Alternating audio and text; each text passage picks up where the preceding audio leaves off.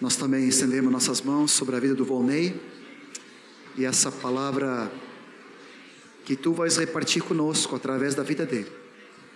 Agora, a tua imensa graça, fluir do teu espírito, unção,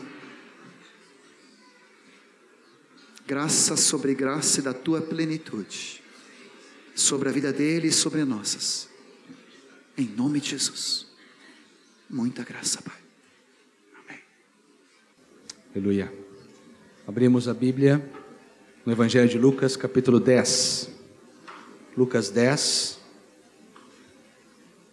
Nós vamos ler juntos do 10:38 até o 11:13. Vamos fazer da seguinte forma: eu leio o primeiro versículo, os irmãos leem o seguinte e assim nós vamos intercalando. Começa então em Lucas 10:38, vai até 11:13. Estão prontos? Estar pronto é sempre necessário. Indo eles de caminho, entrou Jesus num povoado, e certa mulher, chamada Marta, hospedou-o na sua casa.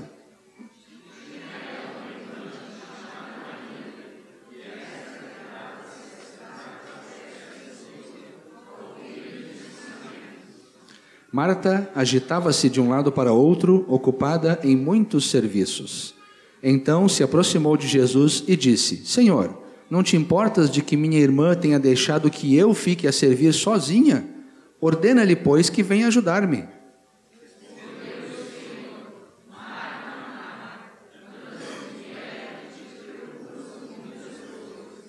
Entretanto, pouco é necessário, ou mesmo uma só coisa. Maria, pois, escolheu a boa parte, e esta não lhe será tirada.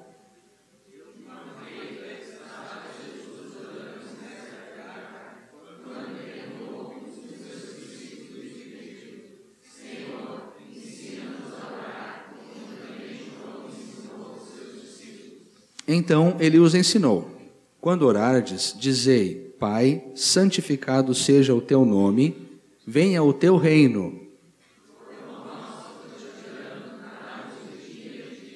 Perdoa-nos os nossos pecados, pois também nós perdoamos a todo o que nos deve, e não nos deixes cair em tentação.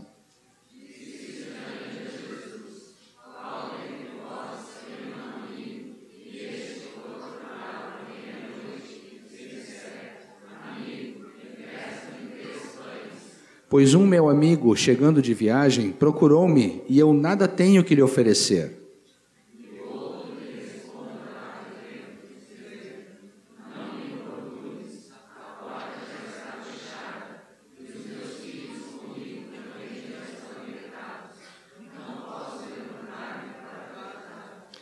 Digo-vos que, se não se levantar para dar-lhes por ser seu amigo, todavia o fará por causa da importunação e lhe dará tudo o de que tiver necessidade.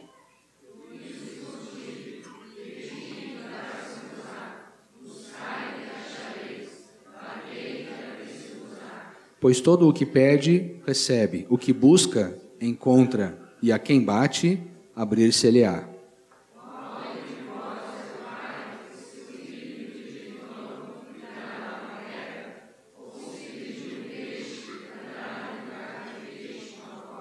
Ou se lhe pedir um ovo, lhe dará um escorpião?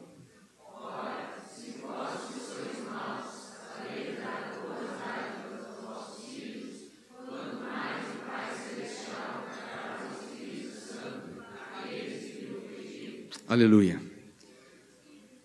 Eu queria começar essa palavra, essa meditação juntos, é, lembrando Há algumas semanas atrás tivemos uma reunião de supervisão aqui na sede com os, alguns discipuladores e tivemos um tempo bom de oração, de intercessão. No meio disso tudo, Rogério trouxe é, e compartilhou conosco a respeito de uma palavra profética que foi dada a um irmão de São Paulo, se não me falha a memória. E nessa palavra profética específica que Deus deu a este irmão, o Senhor falava que aqui em Porto Alegre, especificamente sobre Porto Alegre e Grande Porto Alegre, em Porto Alegre e arredores. ia haver um tempo onde as pessoas ia vir forte convicção de pecado, forte desejo de buscar a Deus nas pessoas desta região aqui. A profecia falava em tempos, eu, eu agora já não recordo por quanto tempo isso ia acontecer. Se alguém lembrar, por favor, pode me ajudar. Mas que viria um tempo onde os corações das pessoas iam ficar abertos para receber do Senhor. E depois desse tempo ia se seguir três anos, se não me, não me falha a memória, três anos de abundante colheita de vidas. Muita gente se convertendo, muitas pessoas se achegando ao Senhor, Muitas pessoas abrindo o seu coração, famílias sendo restauradas, pessoas sendo retiradas do pecado, retiradas da destruição, tiradas das mãos do diabo. Salvação, com tudo que essa palavra maravilhosa significa, durante três anos aqui, para nós, Porto Alegre, grande de Porto Alegre. E naquela noite nós clamamos que não fosse apenas aqui, mas que Deus estendesse isso por todo o estado, por todo o país e por todo o mundo também. Mas é certo que Deus deu esta palavra para nós. Depois que foi é, compartilhado essa, essa palavra profética, uma irmã é, disse que enquanto orávamos sobre este assunto, Deus trouxe para ela com muita clareza a passagem de Reis, aquela passagem do profeta e da viúva, quando a, é, Deus dá uma palavra de que a, a viúva não tinha mais nada na sua casa, estava passando fome. E o profeta manda então que ela traga vasilhas. E essas vasilhas então foram sobrenaturalmente cheias de óleo. Deus falou essa palavra e essa palavra, essa irmã trouxe e ela disse assim: Deus está me mostrando que essa palavra está diretamente ligada com o que Deus quer fazer aqui. E essas vasilhas somos nós. As vasilhas somos nós. A Bíblia diz que Deus é o oleiro, nós somos os vasos ou vasilhas. E a palavra de Deus também nos fala que o óleo é uma das figuras de quem? Do bendito Espírito Santo. Todas as vasilhas que foram apresentadas diante do Senhor naquela ocasião foram cheias. O óleo só parou de fluir quando as vasilhas acabaram. Interessante que quando o profeta diz para a mulher, traz vasilhas, ele diz assim, ó, não poucas. Traz vasilhas, não poucas vasilhas. O quanto mais tu conseguir. Isso quer dizer também para nós aqui que o Senhor, ele quer encher do seu espírito para fazer frente a essa grande colheita, não poucas pessoas. Todo aquele, absolutamente todo aquele, não importa a idade, não importa o tempo de convertido, se é poucos meses ou muitos anos, não importa.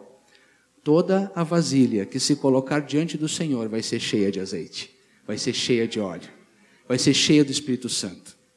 E muitas vidas vão se converter e nós vamos participar disso. Amém, queridos? Quantos desejam participar desse mover maravilhoso, dessa palavra que Deus vai trazer sobre nós? Eu também quero. Depois que essa palavra foi compartilhada e nós estivemos orando, o meu coração foi compungido, é, porque eu comecei a pensar em mim mesmo. Eu comecei a pensar, Senhor, será que eu estou à altura de tudo isso que tu vais fazer? E outra coisa, Deus vai fazer, né? Conosco ou sem nosco, Ele vai fazer. Se nós não nos habilitamos, ele levanta outras pessoas. Porque a palavra dele é ele que vela por essa palavra para cumpri-la. Mas eu pergunto e vocês não precisam me responder, e por favor não levantem o braço. Alguém aqui quer ficar de fora dessa? Alguém aqui abre mão de não participar desse mover? Porém, todo avivamento isso é um avivamento. Vocês querem saber o que é avivamento? É bem essa palavra que Deus trouxe. Avivamento é isso. É quando o Espírito de Deus, com toda a liberdade, se manifesta.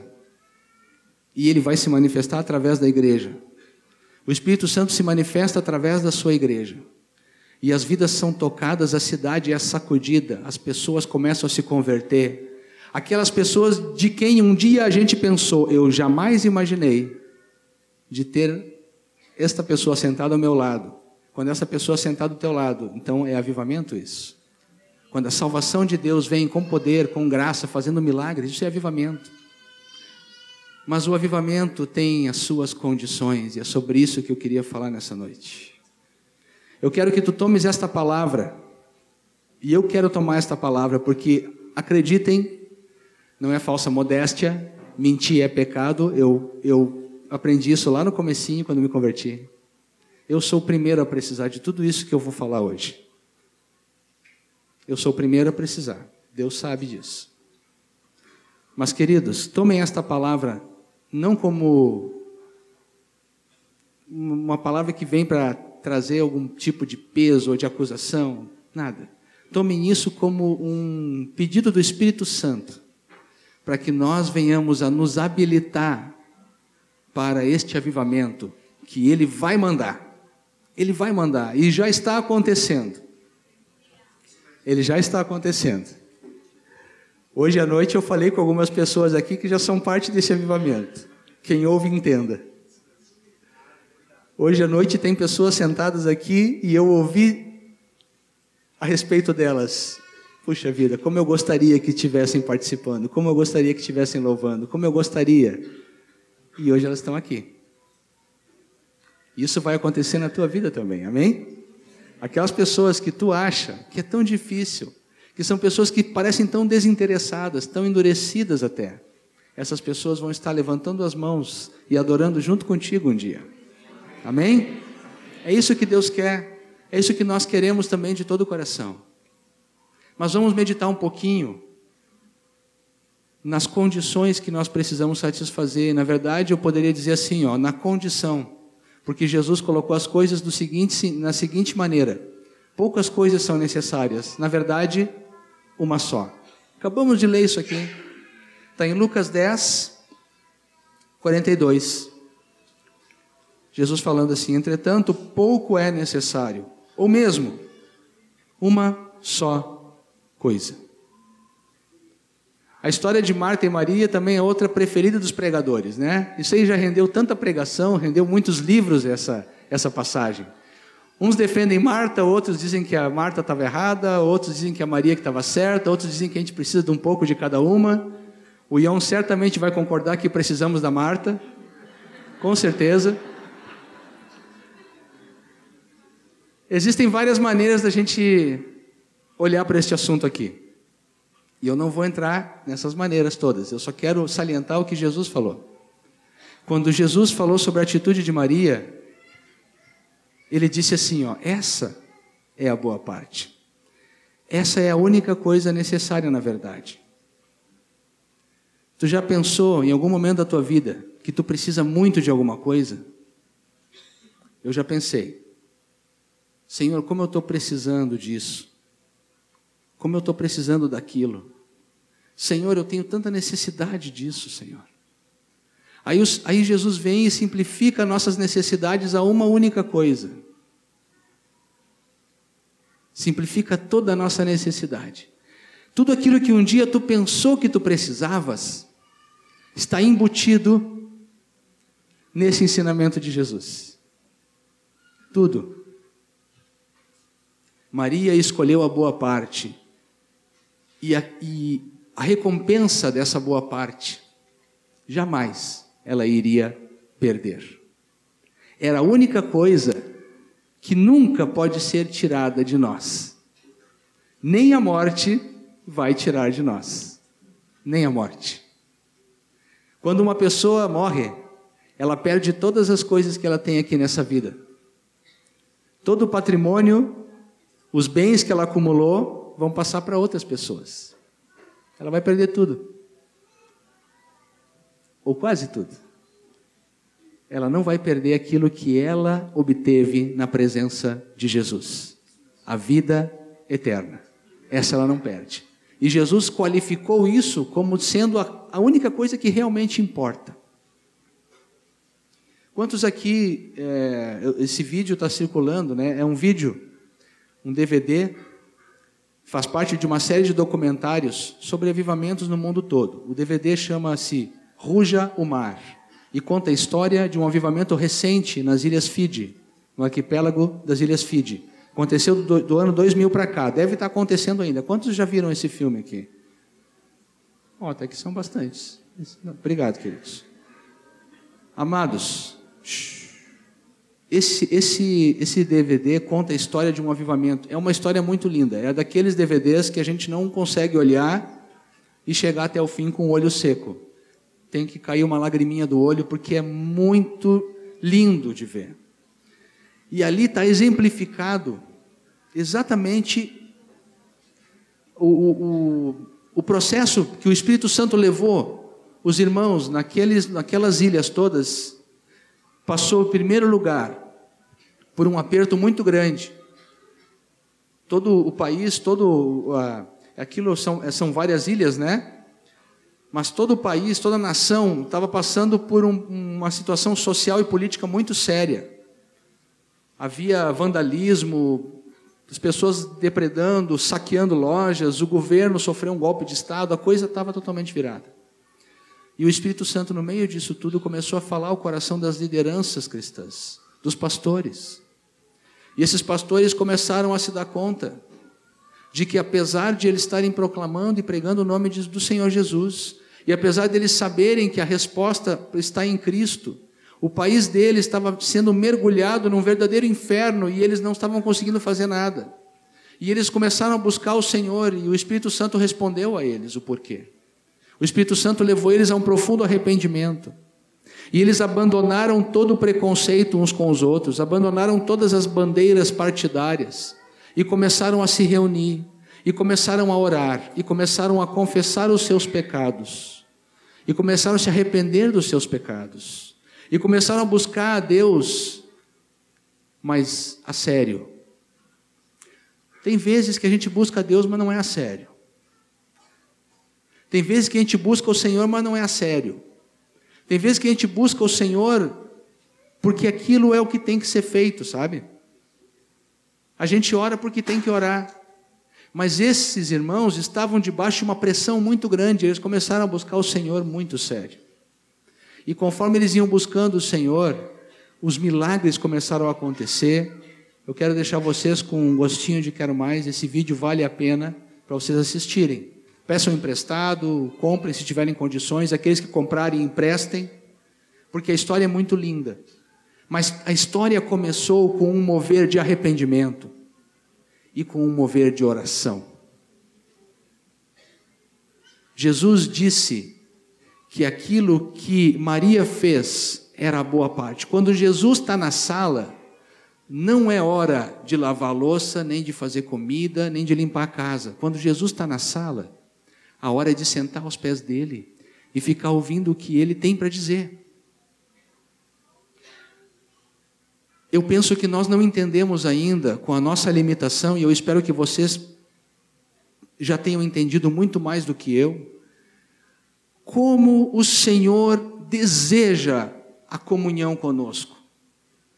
É algo que fica fora da nossa, do nosso entendimento como é que o Criador dos céus e da terra, de todo o universo, o eterno, aquele que não tem começo de dias e não vai ter final de dias, aquele que tem toda a sabedoria, aquele que não precisa fazer nenhuma pergunta, que tem todas as respostas, pois este mesmo tem um prazer tão grande na companhia de nós, que somos tão limitados, que somos tão pecadores Pois é, mas ele tem.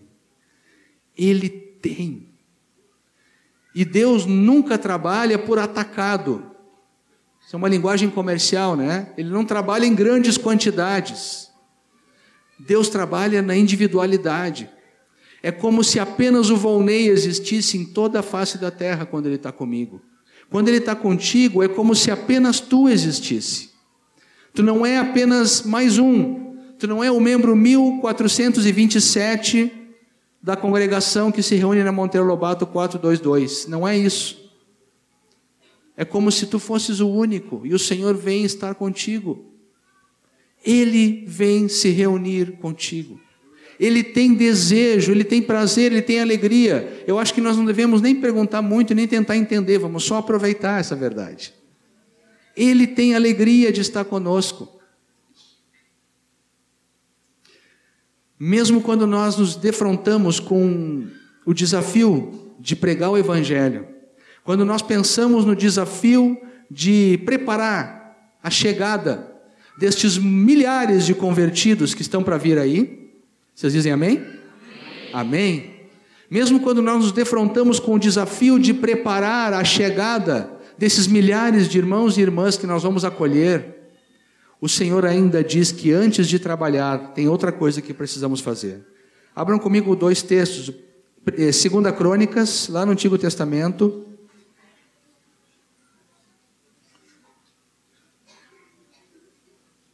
Segunda Crônicas, 29, 11.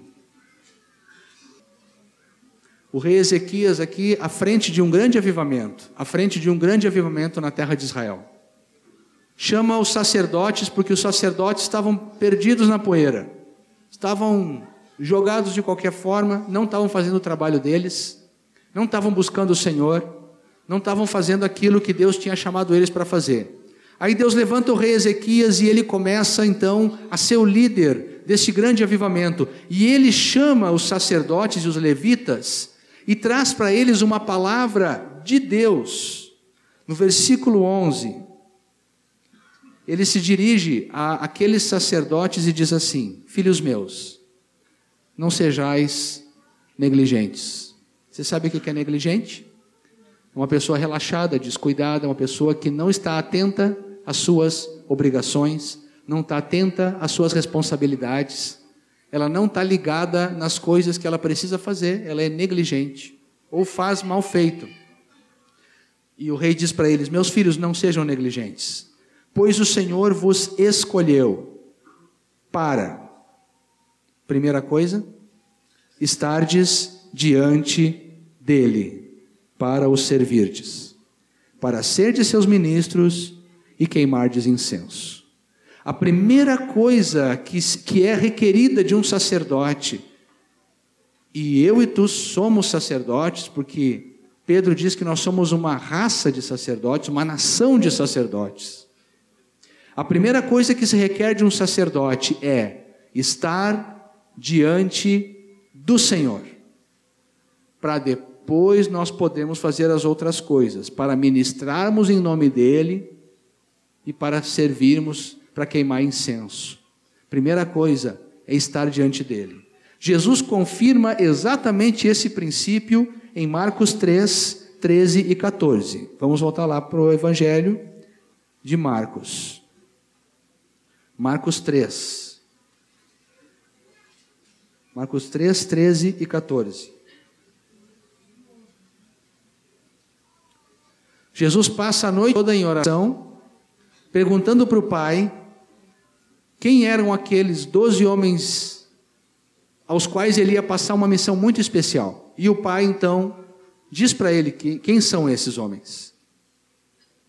Versículo 13: Depois subiu ao monte e chamou os que ele mesmo quis e vieram para junto dele. Então designou doze para, vamos ler juntos, estarem com ele e para os enviar a pregar. Jesus chama os doze para, em primeiro lugar, estarem com ele, e em segundo lugar, num segundo tempo, para os enviar a pregar. Amados irmãos, nós temos pouco tempo e muito trabalho. Temos pouco tempo e muito trabalho. Do jeito que a coisa está indo, Jesus vai voltar a qualquer momento para alegria de uns e desespero de outros. O Senhor vai voltar a qualquer momento. Nós temos pouco tempo e nós temos muito trabalho.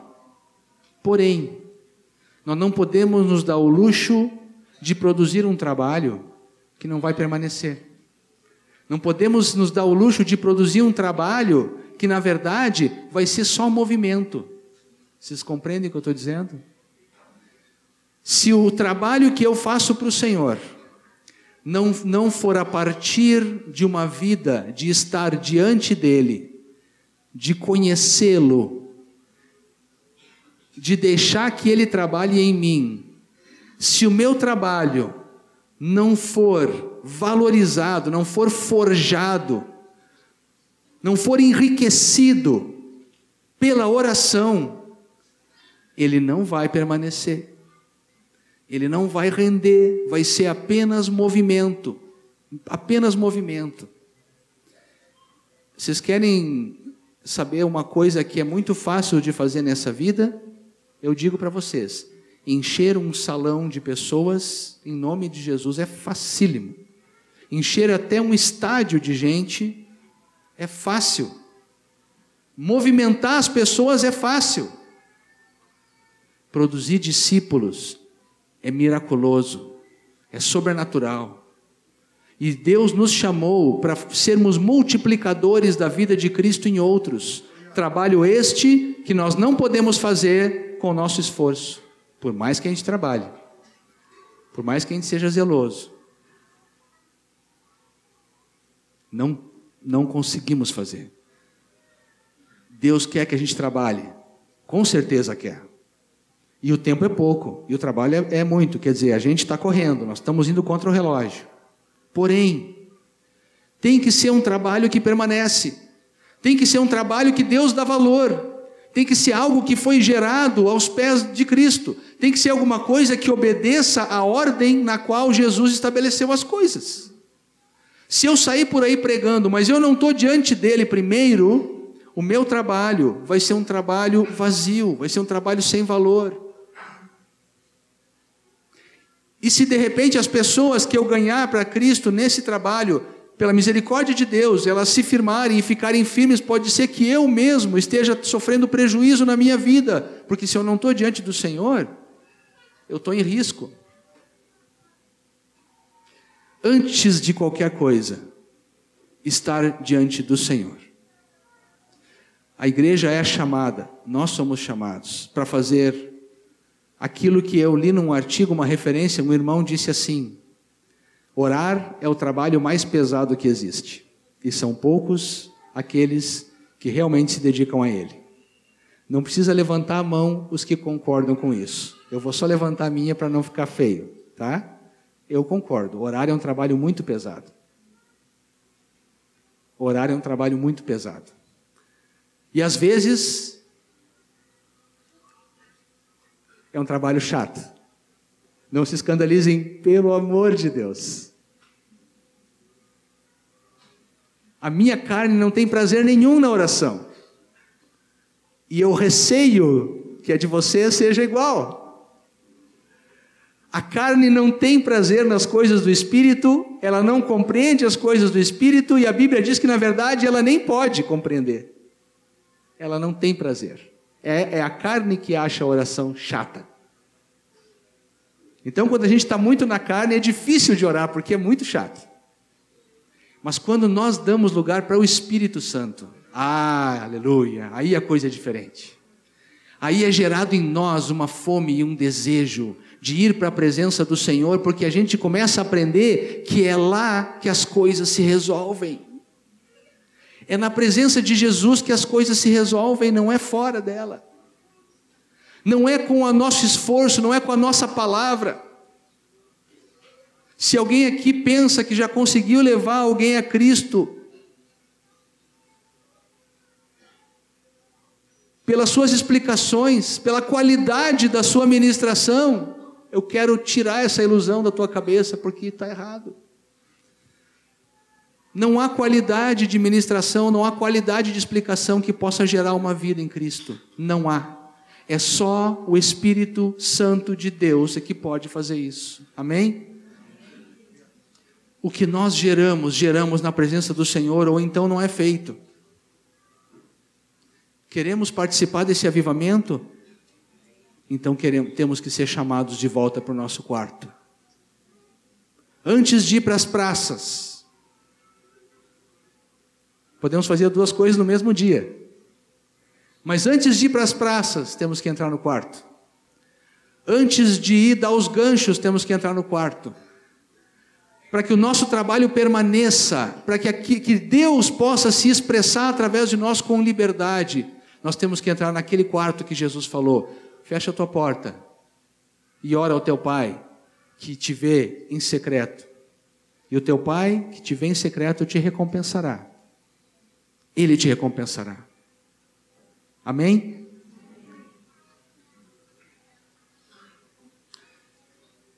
Quando Jesus estava é, comparando a atitude de Marta e Maria, ele disse assim: Marta, Marta, dois pontos, nova linha, travessão. Andas inquieta e te preocupas com muitas coisas. No entanto, uma só. É, é, é, poucas são necessárias, na verdade, uma só. Aquela palavrinha que Jesus usou para chamar a atenção de Marta, ele disse que ela estava inquieta. Essa palavrinha, no original, é uma palavra que significa dividido em muitas partes. Dividido em muitas partes. Eu pergunto, não é assim que a gente sente que a nossa cabeça está no dia a dia? E especialmente quando a gente começa a orar? Parece que está passando vários filmes ao mesmo tempo na minha cabeça. Eu penso nas contas que eu tenho que pagar, eu penso no problema que eu tenho que resolver no, no trabalho, eu penso na revisão, no, no, combustível que eu tenho que colocar no carro que está sem gasolina, eu penso na resposta que eu preciso dar para aquele irmão, nos compromissos que eu marquei com o grupo na semana. Eu penso em várias coisas. A minha mente tem a tendência de ficar dividida em vários compartimentos. E aí a gente fica como que correndo de um para o outro, fica correndo. A nossa mente se distrai. Isso também é uma das coisas que faz da oração um trabalho pesado. É difícil nós acalmarmos a nossa mente. Nós precisamos que o Espírito Santo nos ajude a fazer isso. Há um tempo atrás, o Rogério, ministrando conosco aqui, propôs assim: irmãos, agora nós vamos ficar cinco minutos em silêncio para ouvir o que o Senhor vai falar conosco. Queridos, cinco minutos em silêncio parece cinco anos. Não é assim com vocês? Cinco minutos quietinho, assim, com a orelha em pé, procurando ouvir. Cinco minutos tentando correr atrás daquele monte de bichinhos, parece a nossa mente corre para todo lado, parece um bando de filhotinhos, né?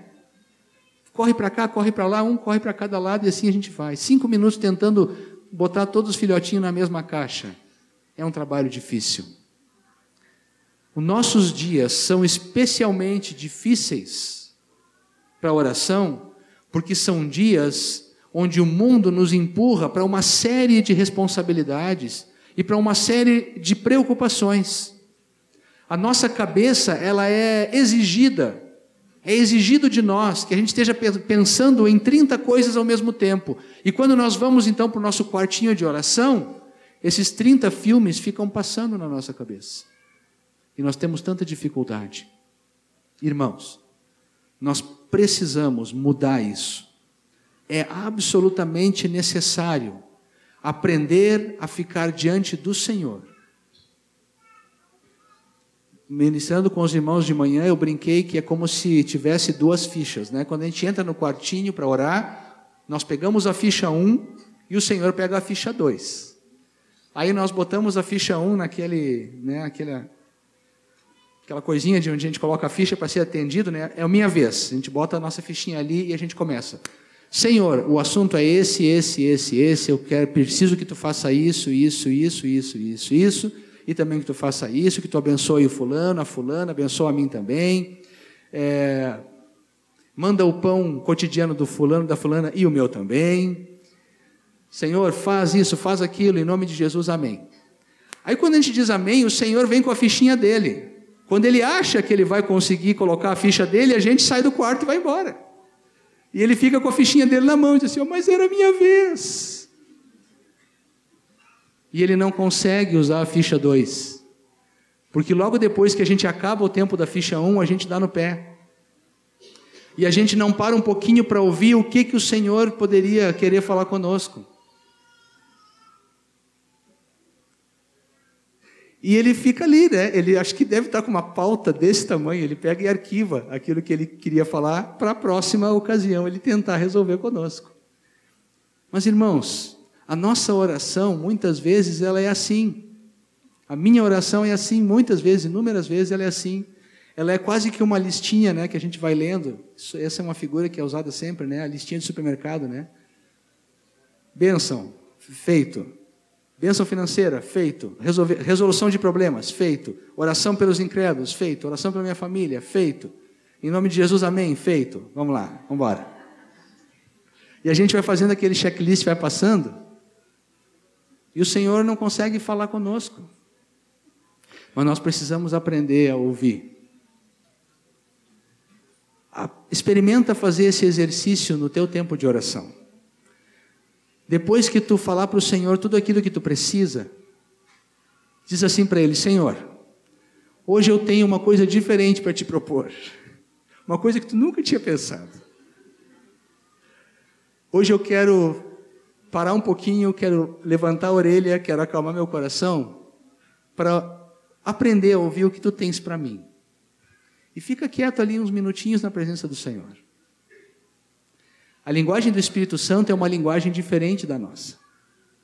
Ela não é uma linguagem verbal, não é uma linguagem vocal, ela não entra pelo ouvido, ela entra pelo ouvido do coração. E esse ouvido do coração precisa ser treinado. Ele precisa ser treinado. E nós temos que dar tempo para ele nos treinar. Se nós não fizermos isso, vai ser difícil, na correria não vai acontecer.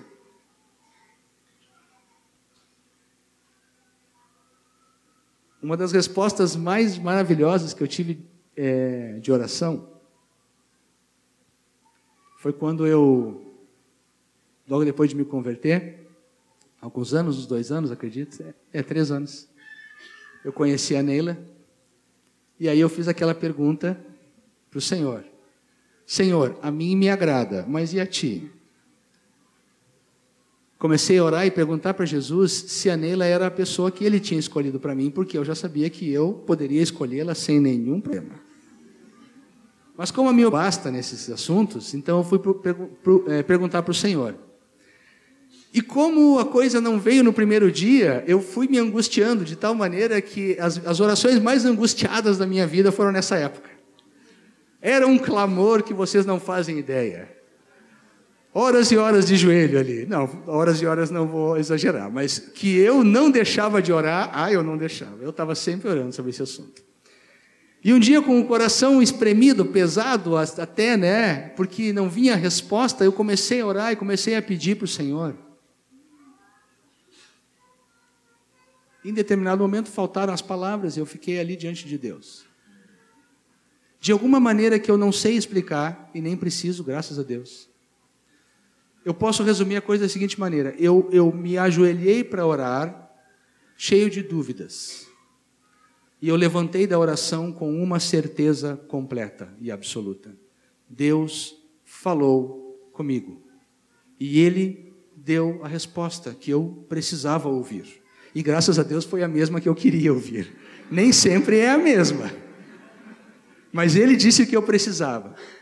De alguma maneira, não foi verbal, não foi algo que eu ouvi, não vi nenhum anjo com uma placa escrita, nada disso.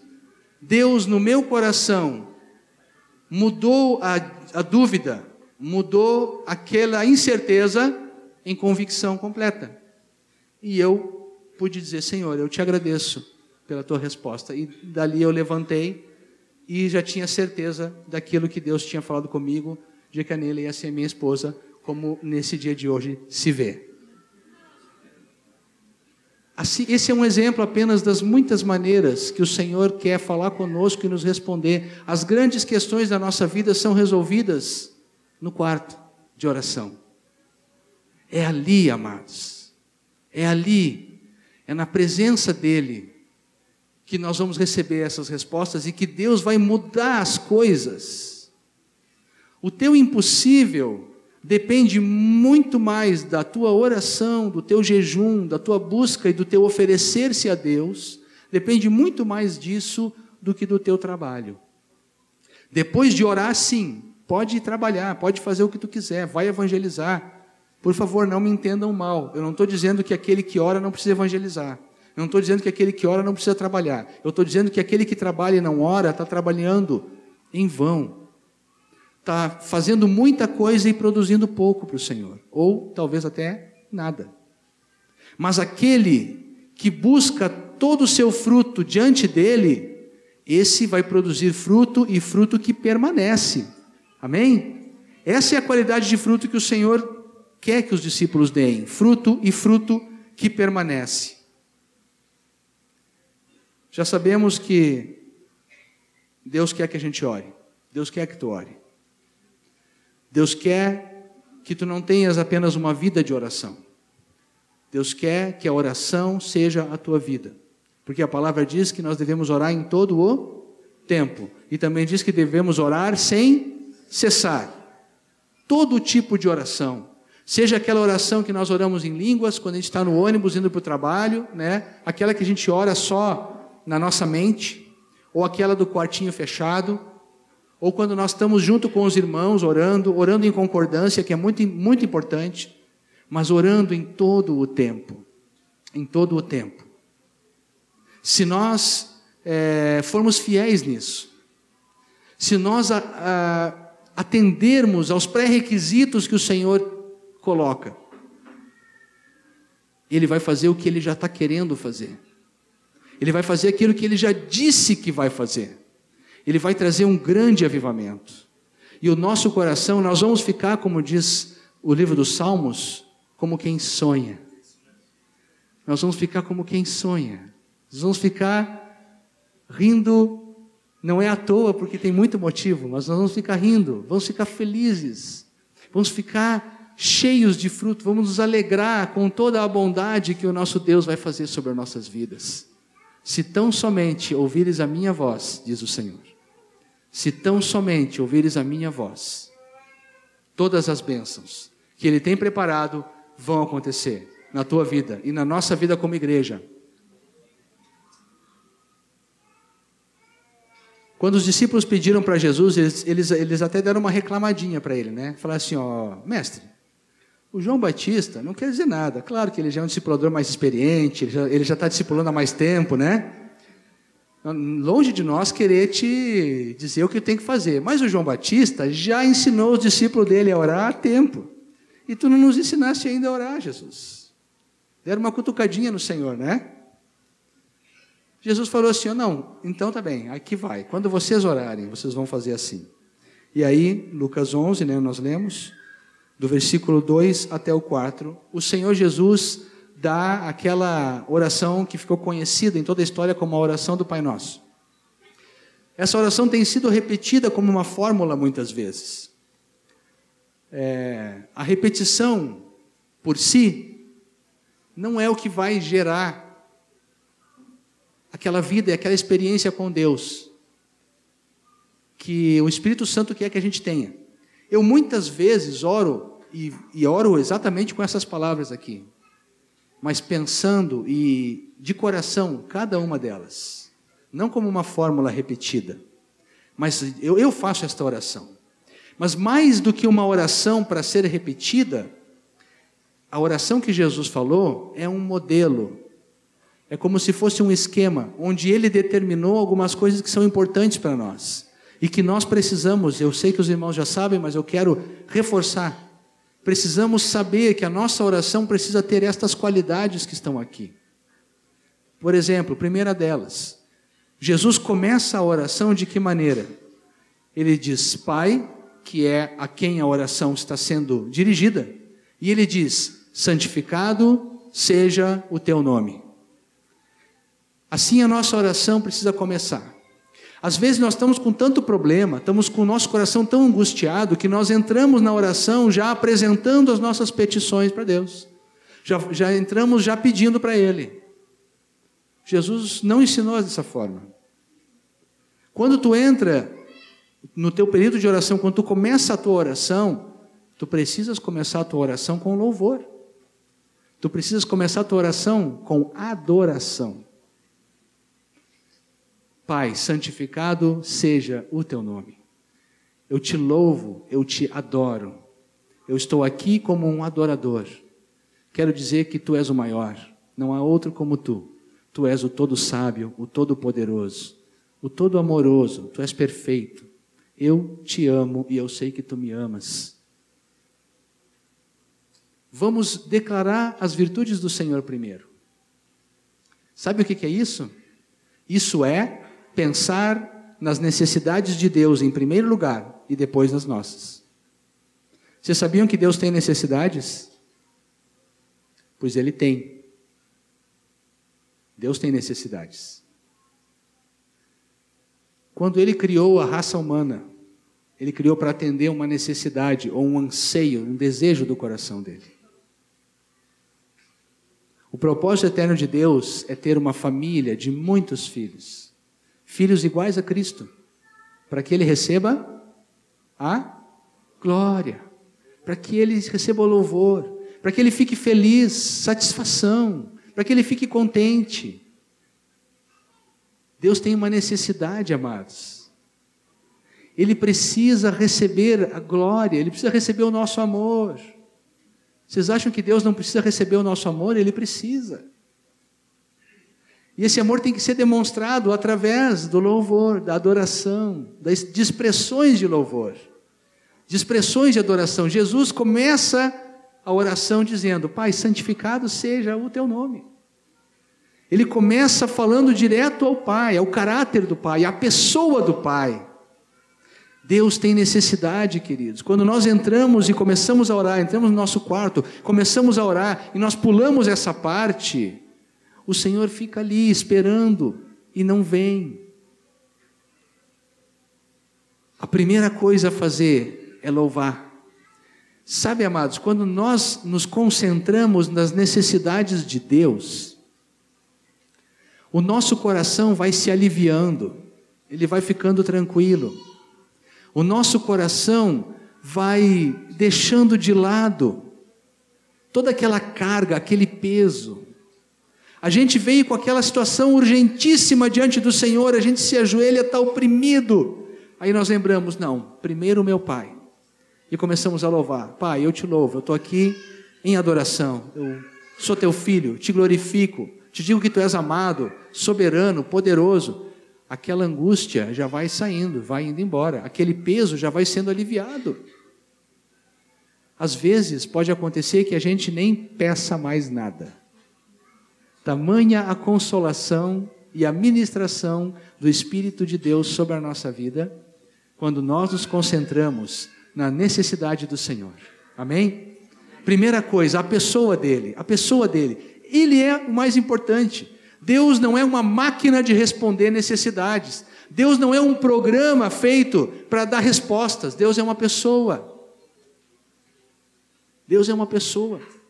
Qual é a pessoa que tu amas e que tu te, e, e tu te relaciona com ela só na base de pedir o que tu quer? Existe alguém assim? Existe alguém que tu realmente ame, que tu goste, que tu considere? E toda vez que tu fala com essa pessoa é só para pedir alguma coisa? e tu nunca diz nada de bom para ela. Não existe. O Senhor é uma pessoa, Ele está esperando isso, esse carinho. Ele precisa do nosso carinho. A segunda coisa, Jesus diz: então, venha o teu reino. Aí nós vamos partir para os interesses de Deus sobre a terra. Aí vamos pedir o governo dele. Senhor, venha o teu governo sobre a minha vida, sobre a vida dos meus parentes, dos discípulos, e assim nós vamos declarando, e assim nós vamos pedindo que o Senhor coloque a mão dele, entregando todas as coisas debaixo da soberania dele, lembrando diante de Deus e para nós mesmos, porque ele não esquece nunca, que ele tem poder para solucionar as situações impossíveis, as situações difíceis, ele tem poder para salvar, tem poder para curar, tem poder para modificar uma situação. Domingo para segunda, nesta madrugada, é o meu turno de oração 24 horas. E eu tenho sempre orado, ali nós temos aquele roteirinho que nos ajuda, eu tenho profetizado sobre o Estado, sobre, sobre a cidade, sobre o Estado e sobre o país. Eu tenho profetizado bênção sobre o meu país. Eu tenho orado para que Deus é, expulse, para que o reino dele venha, e para que a violência vá embora, para que o tráfico de drogas vá embora, para que a prostituição vá embora para que os casamentos destruídos cessem. Tenho profetizado isso. Eu tenho trazido pela oração o reino de Deus sobre a minha cidade, sobre o meu estado, sobre o país. Aí é a hora de fazer isso. É hora de agir pensando nos interesses do Senhor relativos ao seu reino. E aí depois, num segundo momento, aí nós vamos pedir por nós. O pão nosso de cada dia nos dá hoje. Dá hoje. Aí nós podemos então colocar todas aquelas coisas que o nosso coração precisa pedir para o Senhor e nós vamos pedir por nós num segundo momento.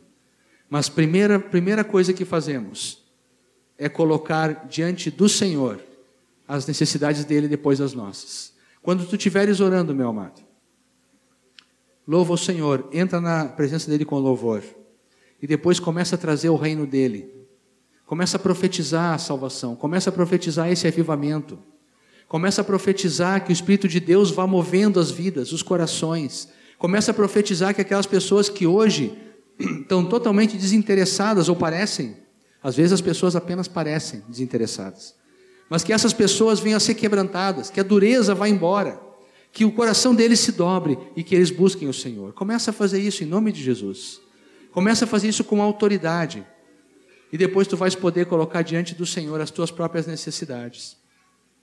Depois de Jesus ensinar a orar, o final aqui, é, logo em seguida ele conta aquela história a respeito do homem insistente que bateu e aí o amigo dele disse: Não posso te ajudar. Mas ele continuou batendo, batendo, batendo, e Jesus disse assim para os discípulos: O que, que vocês acham? Se este homem continuar batendo, o amigo dele pode não estar tá com vontade, o amigo dele pode estar tá totalmente. Eh, não passa nem pela cabeça dele levantar e fazer todas as. trocar sua roupa para ir atender o outro. Mas o tanto que o outro vai importuná-lo, ele vai acabar respondendo. Aí Jesus conta essa história para ensinar os discípulos que eles devem perseverar na oração. É interessante, né? Eu também não vou querer aqui interpretar essa parábola. Eu apenas vou ficar com o que Jesus disse. Essa parábola, essa história foi contada para dizer que nós devemos perseverar na oração. Amém? Tem alguma coisa que tu está orando e está pedindo há muito tempo ainda tu ainda não recebeu? Alguma coisa que tu está pedindo há seis meses e não recebeu? Tem alguma coisa que tu está pedindo há um ano? Cinco? Talvez alguma coisa que está pedindo há 10 anos e não aconteceu ainda. A Bíblia nos lembra que para o Senhor, um dia é como mil anos, e mil anos é como um dia. Não desanima, porque já está ali na esquina, já está vindo, já está chegando a resposta. Já está chegando a resposta. é que o calendário do Senhor é diferente do nosso. Todas as coisas em Cristo têm o sim e o amém. A tua oração está respondida em Jesus. E essa, essa resposta é imediata, dentro do calendário do Senhor. Dez anos para Deus não é nada. Mil anos para Ele não é nada. Ele não trabalha com calendário, com tempo. Na verdade, não é justo dizer que o calendário dele é diferente. Ele não tem calendário. Ele não precisa. Também não tem relógio. Deus não tem relógio. Tem uma coisa que Deus não tem, é relógio. Quando a gente fala do relógio de Deus, nós estamos falando de uma forma figurada. Porque as nossas coisas são ordenadas pelo tempo. Deus não tem tempo. O amanhã para ele é ontem. É por isso que o Apocalipse foi escrito. Não aconteceu ainda, mas já faz dois mil anos que ele foi escrito, praticamente. Para Deus não há tempo. Nós sim temos tempo. Mas o Senhor quer nos ajudar a enxergar que todas as respostas estão nele e que nós precisamos deste pequeno, mas importante componente: perseverança. Ah, irmãos, esse é outro ensinamento tão precioso que a oração nos dá: perseverança. Nós não temos direito de abandonar as nossas orações. Não temos direito de abandonar nossos pedidos antes de recebê-los de Deus. Não temos direito. Me impressionou muito e eu falo, faço repetidas vezes menção ao irmão Watchman já está no Senhor, mas ele consta que ele tinha um caderninho de oração com nomes de pessoas. E uma vez que ele inscrevia uma pessoa nesse caderninho, ele orava por ela continuamente. A pessoa só saía deste caderno em duas situações: ou quando se convertia, ou quando morria. Fora isso, ele não ia parar de orar por ela todos os dias, durante o resto da vida dele. Assim deve ser conosco também. Nós não podemos desistir de orar pelas coisas, não podemos desistir de perseguir em oração aquelas coisas que o Senhor colocou no nosso coração, as necessidades que temos. Porque se a resposta vier em 10 anos, não tem problema. Para Deus é como se fosse ontem. Para nós está bem também. Porque nesses 10 anos Deus certamente trabalhou e ensinou muita coisa no nosso coração. O tempo de Deus não é tempo, ele não tem tempo. O nosso tempo, Jesus falou para os discípulos: O meu tempo não chegou ainda, mas o tempo de vocês está sempre presente. Para vocês sempre é a hora, sempre é agora. Vocês querem tudo para hoje. Imagina se Jesus tivesse vindo nos nossos dias, né? Onde a cultura do instantâneo já é completa. Tudo nós queremos sem esperar. Jesus falou para os discípulos: Para você sempre é a hora, mas o meu tempo não chegou ainda. Precisamos aprender a esperar. Precisamos aprender a receber do Senhor na hora dele. E até lá, não desanimar. Abram comigo Hebreus 10. Vejam que palavra linda sobre perseverança. Hebreus 10, 35 e 36. Não abandoneis, portanto, a vossa confiança. Ela tem grande galardão, ou seja, grande recompensa. A nossa confiança no Senhor não é uma coisa ilusória, não é uma coisa sem valor, não é uma ilusão, não é um, pensamento apenas da nossa cabeça. A nossa confiança no Senhor tem uma grande recompensa. Com efeito, porém, contudo, todavia, no entanto, tendes necessidade de quê? De perseverança, para que, havendo feito a vontade de Deus, alcanceis a promessa. Há uma promessa e ela precisa ser alcançada. Ela precisa ser alcançada e nós precisamos aprender a perseverar, a permanecer. Não desiste das tuas orações. Não cansa de orar. Não abandona aquilo que Deus um dia colocou no teu coração. Eu oro hoje ainda pela conversão de pessoas que eu não vejo há muitos anos, eu nem sei por onde andam. Mas o Espírito Santo, eu posso dizer isso com tranquilidade, porque às vezes eu até me esqueço do nome dessas pessoas, e quando eu estou orando e intercedendo pela conversão das pessoas, o Espírito Santo me traz de novo aqueles nomes, e eu oro por eles, e eu oro.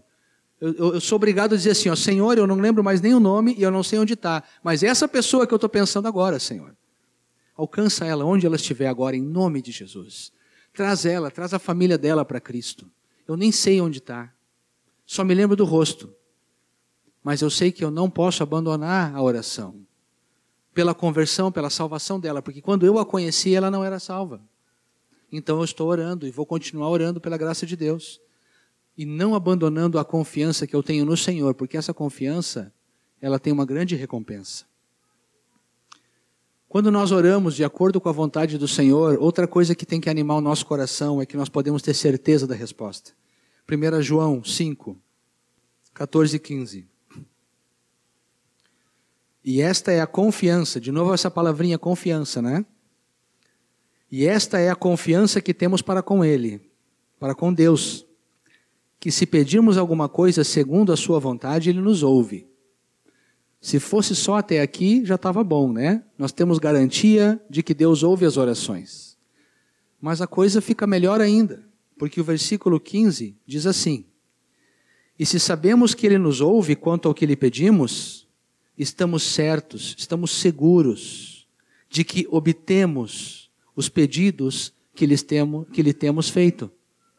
Estamos certos, estamos seguros, temos certeza de que obtemos. Ali não diz obteremos, obteremos é futuro, né? O versículo não diz que nós vamos receber as coisas que nós pedimos, diz que nós recebemos, já recebemos. Isso é devido ao fato de Deus não ter relógio, mais uma vez.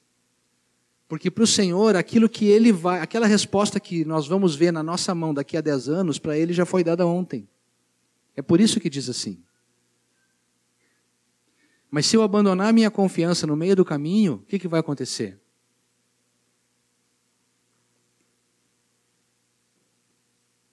Perseverança e confiança, irmãos. Não desanimar nunca na oração. Buscar o Senhor. Mesmo que nós fôssemos como o homem inoportuno, o chato ali da parábola, que foi lá bater na casa do, do amigo dele em altas horas da noite, mesmo que nós fôssemos assim, Deus não ia ser o homem que não queria responder. Deus é aquele que sempre quer responder. Porém, o tempo dele é diferente do nosso. Ele não tem tempo. Nós temos tempo. Nós temos uma data, nós temos um período marcado. Nós temos aquilo que a gente pode pensar assim, ó, mas está demorando, está demorando muito. Passou da hora, Senhor. Se não veio ainda, é porque não passou da hora. O Senhor tem o tempo certo para nossas orações, irmãos nós precisamos estar aos pés dele. Essa é a boa parte. A gente poderia ficar falando sobre oração uma semana, né? Não eu, alguém com mais competência, experiência também. Poderia falar sobre oração uma semana. O assunto é riquíssimo. Mas eu quero que uma coisa fique no coração de todos nós. Nós precisamos orar. Precisamos estar com Ele. Precisamos estar na presença dEle. Precisamos separar um tempinho para investir neste relacionamento. As, as, figuras tão lindas que a Bíblia traz do relacionamento de Deus conosco, uma delas é o noivo e a noiva.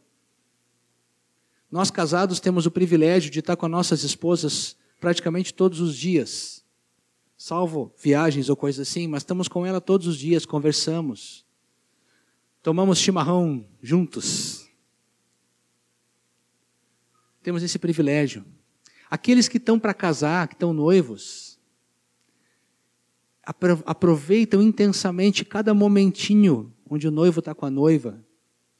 Aproveitam intensamente, tem prazer, tem alegria de estar com o noivo, de estar com a sua noiva e vice-versa. Não é nem um pouquinho estranho que o Nick esteja sentado ao ladinho da Thaís, são noivos, eles querem estar bem pertinho, estão rumando para o casamento. Oh, que bonitinho.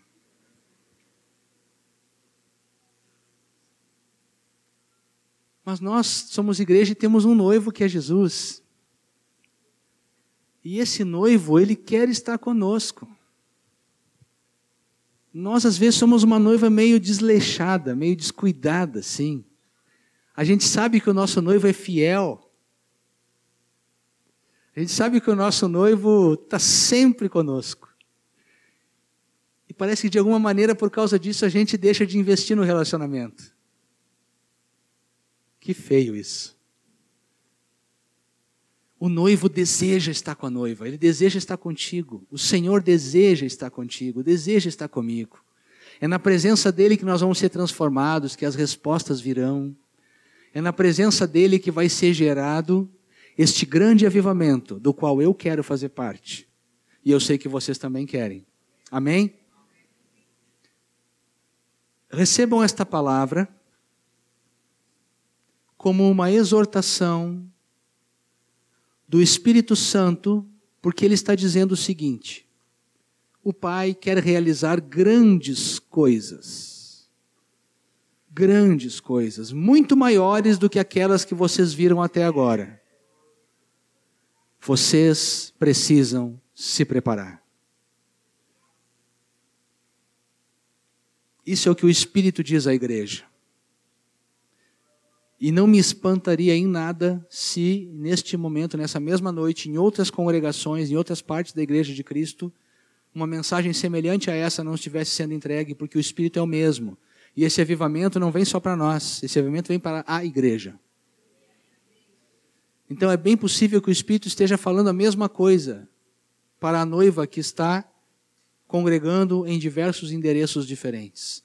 Assim o Espírito diz para ti: prepara-te, prepara teu coração, prepara a tua vida. Faz os ajustes que precisam ser feitos, te qualifica. Te qualifica para fazer parte deste avivamento, para ser um agente deste avivamento. Não para ser apenas um assistente, para ficar olhando, não para ser um espectador. O avivamento das Ilhas Fiji, eu posso olhar o CD e eu posso ser apenas espectador, eu vou me alegrar, vou ficar cheio de alegria, mas eu não posso participar. Mas o, o avivamento de Porto Alegre eu posso participar. Eu posso ser parte dele. E eu preciso me qualificar para isso. Todo aquele, toda aquela vasilha, todo aquele vaso que se apresentar diante do Senhor vai ser cheio do óleo do Espírito até transbordar. Assim diz o Senhor. Todo vaso que se apresentar diante dele vai ser cheio de azeite, cheio do óleo do Espírito até transbordar. Até transbordar. Que o Senhor faça isso na nossa vida como congregação, fazendo na nossa vida individualmente. Curva a tua cabeça e vamos orar ao Senhor.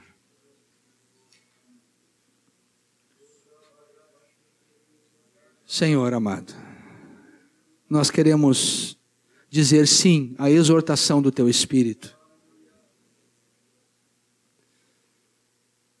Tu conhece o nosso coração, tu sabes, Senhor, da nossa limitação. E nós queremos pedir perdão a Ti nessa noite por termos sido tão descuidados com essa comunhão contigo. Queremos pedir perdão nessa noite, porque muitas vezes nós temos saído para fazer coisas e para servir sem estar primeiro na tua presença. Eu tenho feito isso tantas vezes, Senhor. Eu quero te pedir perdão. Nós queremos pedir perdão, Senhor, pelo nosso descuido e nós sabemos que tu queres não só nos perdoar, porque se pedimos perdão, tu estás pronto a perdoar sempre, mas tu queres mudar o nosso coração e a nossa sorte nesta noite mesmo, Senhor. Por isso nós vemos pedir e pedimos em especial a ti, querido Espírito Santo, tu foste enviado pelo Pai para estar ao nosso lado e ajudar na caminhada. Tu és o nosso treinador. Nós, nós te reconhecemos assim. Por isso nós queremos agora segurar a tua mão bem forte. E nós te pedimos, Espírito Santo amado, leva-nos a esta vida de comunhão com Jesus, a essa vida de oração. Leva-nos a essa vida de estar diante dele em primeiro lugar, para poder servir num segundo momento. Senhor, nós pedimos que tu nos libertes de toda a ansiedade, de toda a mente dividida de todas as falsas desculpas de que não temos tempo. Senhor, perdoa, porque quando não nos sobra tempo para orar, é porque a nossa escala de prioridades está totalmente invertida. E nós colocamos na frente coisas que tinham menos importância do que a oração. Perdoa-nos também por isso. Mas com a tua graça, Espírito amado, com a tua sabedoria, com a tua condução, nós vamos poder colocar em ordem a nossa vida. Eu quero orar por mim e pelos meus irmãos também, querido Espírito, a respeito dessa disciplina tão necessária de ouvir a tua voz. Ensina-nos a nos aquietar na tua presença. Quando estivermos ali naquele período de oração, seja mediante a tua palavra, seja mediante aquela voz dentro do nosso espírito, nós queremos te ouvir falando conosco. Queremos entender a tua voz Queremos receber instrução, respostas. Queremos receber conforto, encorajamento. Queremos ser homens e mulheres que podem dizer com toda a, segurança e convicção de que estão sendo guiados pelo Espírito diariamente. Senhor, capacita-nos e habilita-nos para este grande avivamento. Ser vasos cheios do Espírito Santo. Querido Espírito, enche a vida de cada um de nós, não somente agora aqui, mas no dia a dia, no nosso quarto de oração, dentro das nossas casas, no nosso trabalho, onde quer que nós estejamos orando, possa haver um enchimento, uma renovação do Espírito de Deus em nós. Nós estamos nos apresentando como vasos para que tu enchas desse azeite, do óleo do Espírito. Estamos bem conscientes de que de nós mesmos nada podemos fazer, mas tu podes fazer tudo em nós. Querido Espírito Santo, eu te peço que tu nos leves para a oração, para o jejum, leva-nos para a vigília, leva-nos para a busca, coloca no nosso coração a fome e a sede de conhecer e de receber mais de Ti, de estar na Tua presença. Senhor, nós temos fome e sede de tantas coisas, Senhor querido. Precisamos ter fome e sede de estar te buscando. Inquieta o nosso coração. Nosso Senhor, estamos te dando autorização para isso. Eu te dou autorização para que tu inquietes o meu coração.